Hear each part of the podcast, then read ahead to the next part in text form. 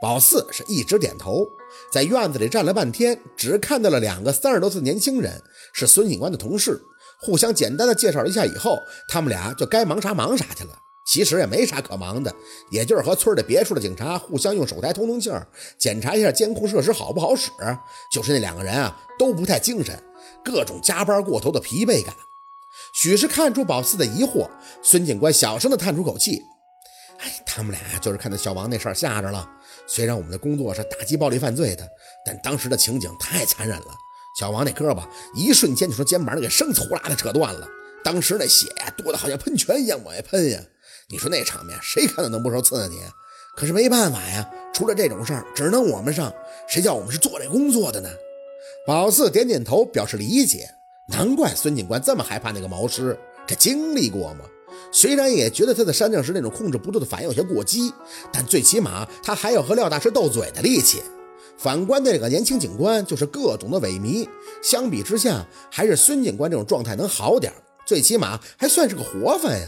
人嘛，不就活个精气神吗？疯点闹点只要能沟通明白，那就没事儿。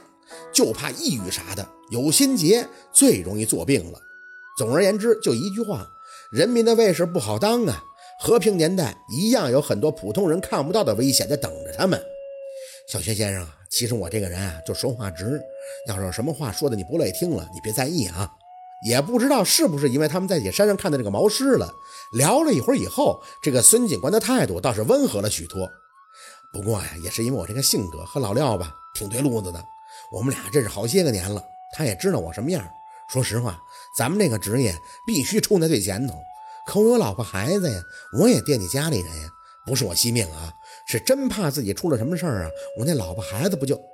我明白。宝四很认真地看着孙警官，应着。你放心吧，孙哥，这个事儿我和廖大师会办利索的。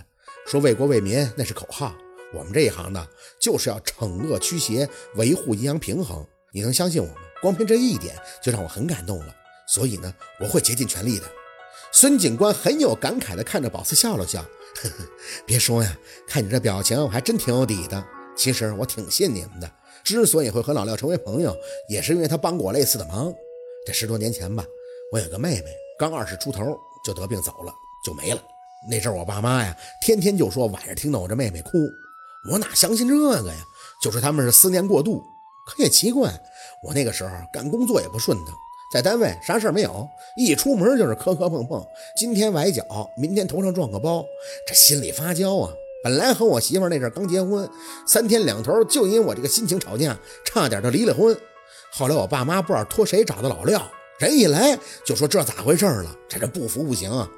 宝四听得还挺好奇，瞄了一眼说要进屋方便的廖大师，看着孙警官询问下文：“什么事闹的呀？”坟呗。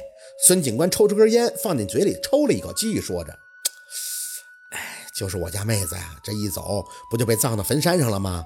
我爸妈心疼我妹子，三天圆坟的时候就把土给填得特别高，说说怕我妹子冻着。老廖说这就是伤福气。”那坟大的那都超过我爷我奶了，那有好。再说还是一个人没结婚，这女孩子进祖坟也就算了，坟大是要压谁呢？我妹子能不受挤的哭吗？就这么的，他当时就把我妹子坟上的土给削去一半，又在那诵经啥的，说是超度。别说，当天晚上我回去的心里就透亮了。我爸妈也说听不着哭声了。嘿，你说邪门不邪门呢？宝四听着是连连的点头，这事儿不大，的确是属于常见的。很早就知道这里边讲究了，算是先生的入门级。既然是摆弄阴阳事儿的，那最先学习的就是坟，也就是阴宅。弄不好算是最爱出事儿的。这也算是为什么科学一再发展，而先生在边缘也有活去干的原因。因为有需要啊。这种事儿，你科学要怎么解释？孙警官自己说说，还在那发笑。哎，本来我以为啊，这个老廖就是一和尚。你看他那打扮，那天他帮我处理完了，我还说请他吃饭。特意找的地儿都是素食的，结果他也不乐意了，当场就甩脸子，说谁吃这破玩意儿？嗯，没酒没肉就别请我吃饭。好嘛，我就带着他换地儿喝酒吃肉。嘿，这一喝算是把朋友给交下了。这些年你别看他名气越来越大，脾气也臭，但是帮我那是没二话，这忙是真帮了我不少啊。宝四听着牵起了嘴角，廖大师这种性情交下来那就是爽的。不磨叽，不畏缩，怕人家就大大方方的怕，干人家也风采超群的上，能屈能伸，大丈夫的作风值得佩服。你们俩这聊啥呢？现在是扯老婆舌的时候吗？廖大师从洗手间一出来，一看见宝四和孙警官还站在院子里私语，就不禁有些不满。这就要火上房了，知道不？孙警官点了一下头，哎，我这我知道，我就是和小薛先生说说咱这情况。总之啊，小泉先生，咱们住这个地方啊，就是最容易接触着那个毛尸的地方。白天呢，应该没事儿。山底根儿啊，我们也安了监控。就是晚上啊，一定要注意。你们俩，那那你们俩先聊吧。我找个信号好点的地儿，给我上级打个电话。大白天的都出来了，这情况我必须汇报一下啊！你们聊啊。眼看着那个孙警官拿着手机在院子里到处的比划，廖大师蹙着眉，吧嗒两下嘴。嘿，丫头，你跟他说啥了？这老孙呀，是一年比一年话痨了。要说干他们这个职业时间长了，说话就是不中听。你一听一过拉倒，不用理他。宝四还是笑着，没说什么。孙哥说跟您关系特别好，是哥们儿。廖大师闻言还无奈的摇头，是哥们儿不假，不过他这胆子也让我看着上了不少火呀。哼，可也是，小心驶得万年船。想到咱们在医院那回，我觉得还万幸的。不然下场比那猴好不了多少。